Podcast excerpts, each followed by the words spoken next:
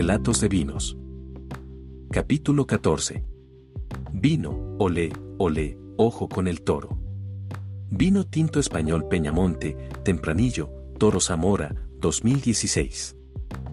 Hablemos de España. Solo de tomar los vinos españoles da curiosidad saber cómo son aquellas tierras, pasa cuando lees el libro Los cuentos de Alhambra y por la mente te pasa el esplendor de los palacios moriscos, las historias, los sentimientos que se afloraron entre sus paredes, el llanto de alguna dama, el coraje de algún rey y por supuesto esa dualidad entre el bien, y el mal que ha existido en todos los pueblos, y que hace que se tejan historias, y se creen culturas, y los hábitos, que no se tenían comienzan a volverse costumbre sin saber que su voz de origen quizás fue una cicatriz que marcó fuertemente a una sociedad del pasado y que continúa su eco en el presente.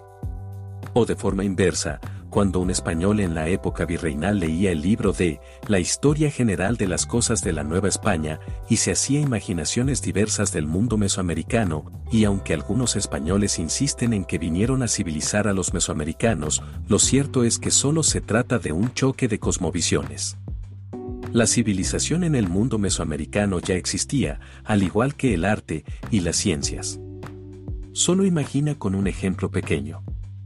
Según la ciencia es casi imposible hacer cambiar de opinión a un hombre después de los 50 años, todas sus experiencias, traumas, sentimientos buenos o malos le han ayudado a crear sus propias creencias y mitos. Después de los 50 años en la vida de un hombre hay un cúmulo de mapas mentales totalmente abstractos y aprendidos empíricamente que le ayudan a librarse de miles de peligros, así se trate de un perjuicio.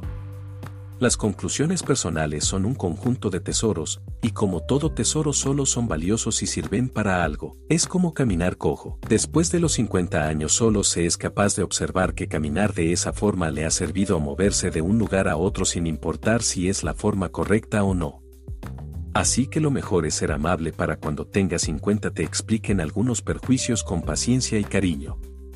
Ahora imagina, si para un hombre es algunas veces difícil cambiar de opinión por lo ya arraigado, ahora multiplícalo por todos los hombres de una sociedad y ahora multiplícalo por milenios, es así como los pueblos terminan por crear cosmovisiones complejas, mitos e interpretaciones de lo que puede ser el mundo, la naturaleza y la vida.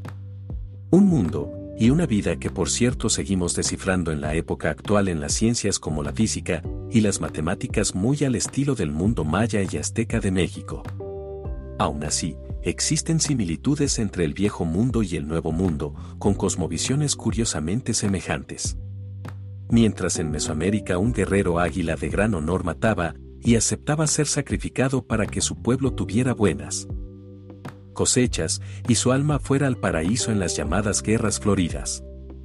En la antigua Castilla, otros guerreros también de gran honor llamados caballeros, entregaban sus vidas al cruzar las espadas con los moros por el bien de sus pueblos, para la obtención de riquezas y también para que sus almas fueran al cielo dentro del marco de las guerras santas y las guerras para expulsar los moros de la península ibérica.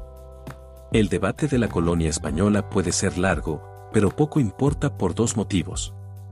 El primero es que juntados y arrejuntados ya estamos, y tenemos más destellos que nos unen, porque debes saber que la cultura siempre hermana, y si no lo crees, intenta con la literatura, y lee a León Tolstoy, y te darás cuenta que un ruso también se puede cansar de las quejas de su mujer, así que a pesar de las diferencias culturales con Rusia, todos los hombres podemos ser amigos del mismo dolor, y lo mismo sucede con los libros de otros países.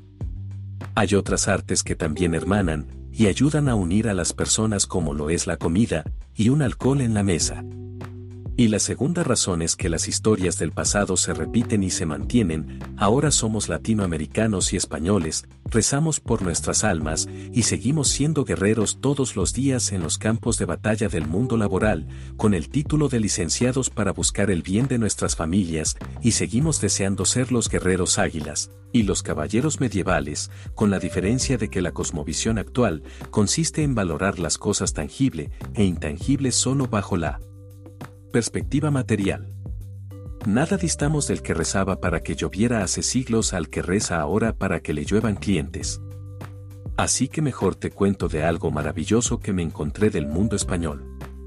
La uva se llama tempranillo, deja decirte que los vinos de España son como un libro abierto de aromas, sabores e intensidades de color, que da lugar a imaginarse los campos, la figura y el carácter de su gente para dar como resultado la creación de un vino que te llena todos los sentidos y te deja complacido, sus vinos son maravillosos. Debo decir que los vinos que he probado de España han sido buenísimos, incluyendo los vinos económicos, encuentras una diferencia notable respecto al vino de otros países, es un producto sensible a sus productores, tienen esa vivacidad del pueblo español, entregan su persona en el campo y lo detectas. He escuchado de personas que se han dedicado a conocer las tierras de Rioja mediante sus vinos. Yo por mi parte cuando encuentro un vino español a buen precio lo tomo, y casi no tardo en abrirlo.